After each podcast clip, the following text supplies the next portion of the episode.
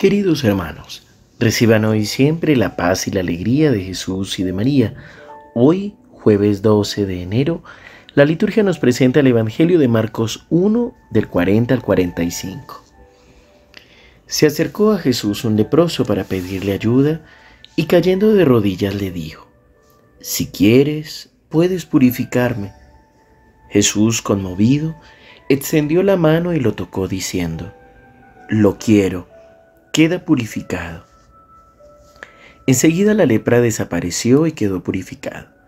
Jesús lo despidió advirtiéndole severamente, no le digas nada a nadie, pero ve a presentarte al sacerdote y entrega por tu purificación la ofrenda que ordenó Moisés para que les sirva de testimonio.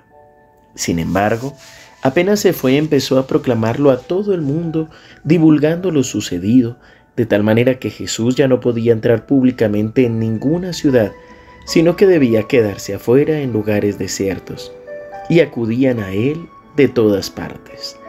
Palabra del Señor. Gloria a ti, Señor Jesús. El personaje principal de hoy, además de Jesús, es un hombre con la enfermedad de la lepra.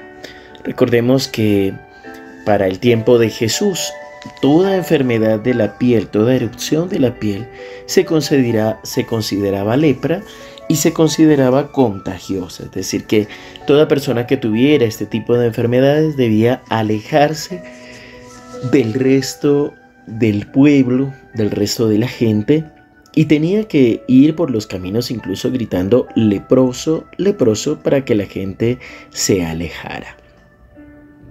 Este hombre se acerca al Señor para pedirle ayuda y cae de rodillas. La pregunta aquí sería, nosotros, cuando tenemos dificultades, cuando nos sentimos enfermos, cuando sentimos que hay algo que no está bien, cuando sentimos que hay algo que en nosotros termina haciéndonos daño, ¿a quién le pedimos ayuda? O a dónde vamos a buscar ayuda.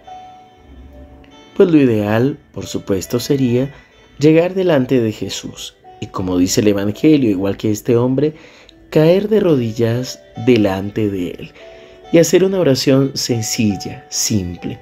Esta oración se puede hacer en, el templo, delante del sagrario o delante de Jesús expuesto en la Eucaristía, y después de la comunión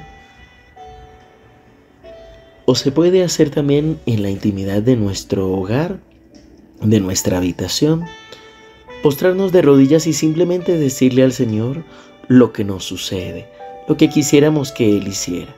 Si quieres, puedes purificarme.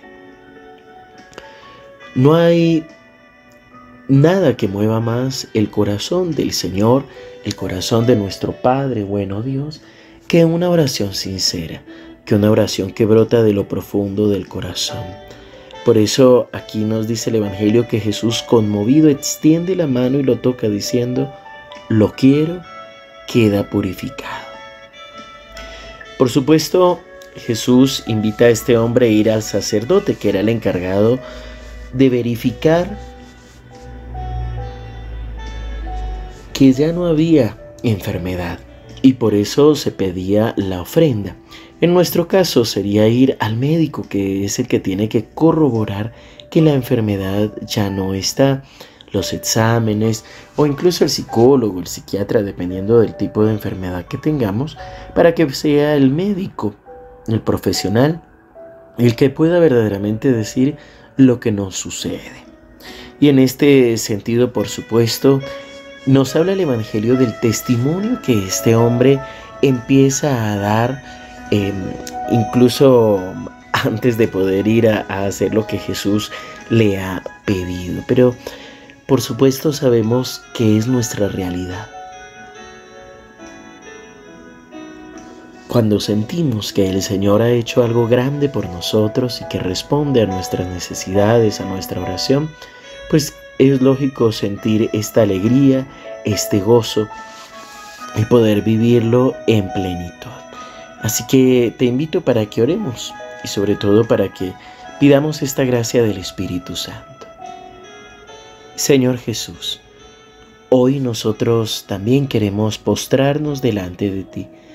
Queremos entrar en tu presencia, en tu amor, en tu misericordia, para reconocerte a ti como nuestro Dios, como nuestro Señor, para reconocer, Señor, que tú tienes el poder para cambiar nuestra vida, para sanar nuestras heridas, para colmar el vacío de nuestro corazón, para consolar nuestra tristeza, nuestro dolor.